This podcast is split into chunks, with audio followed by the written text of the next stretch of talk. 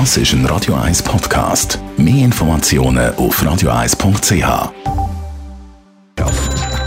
Netto.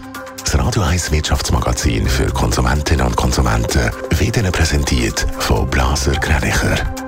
Wir beraten und unterstützen Sie bei der Bewertung und dem Verkauf von Ihrer Liegenschaft. blasergreinicher.ch Adrian Sutter.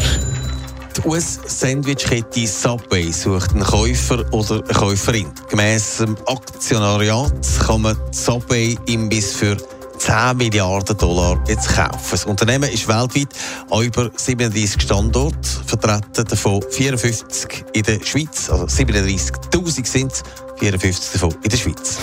Die EU macht weitere Schritte zum CO2-ärmeren Verkehr. Das Parlament hat beschlossen, dass in der EU ab 2035 kein Privatauto mehr mit Verbrennungsmotor verkauft werden dürfen. Auch der CO2-Ausstoß bei Bus und bei Lastwagen soll bis 2040 um 90 Prozent reduziert werden. In Argentinien ist die Jahresteuerung per Ende Januar auf 99 Prozent gestiegen. Das heisst, dass die Preise im südamerikanischen Land doppelt so hoch sind wie noch vor einem Jahr. Das Land leidet unter einem aufgeblähten Staatsapparat und einer Wirtschaft, die wenig produktiv ist.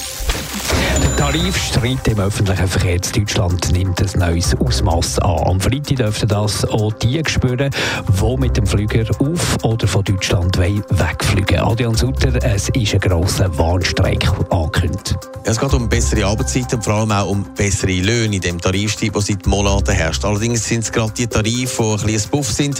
Darum sollen am Freitag auch nicht alle Flughäfen lahmgelegt werden, erklärt der Deutschland-Korrespondent Thomas Bleskin. Nicht alles wird lahmgelegt. Der Hauptstadtflughafen beispielsweise ist nicht dabei, dafür aber Stuttgart, Dortmund, Hannover und Bremen.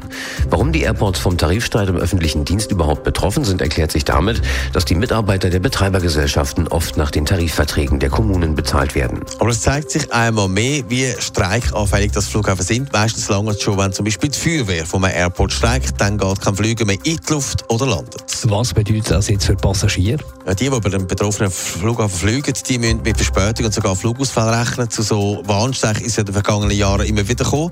Der bisher grösste war im 2018. Gewesen. Da sind in ganz Deutschland hunderte Flüge ausgefallen, weil Tarifverhandlungen gestockt sind. Konkret geht es jetzt bei diesen Verhandlungen das mal um folgende Forderungen. Mindestens 500 Euro mehr Lohn für 2,5 Millionen Angestellte. Netto. Das Radio 1 Wirtschaftsmagazin für Konsumentinnen und Konsumenten.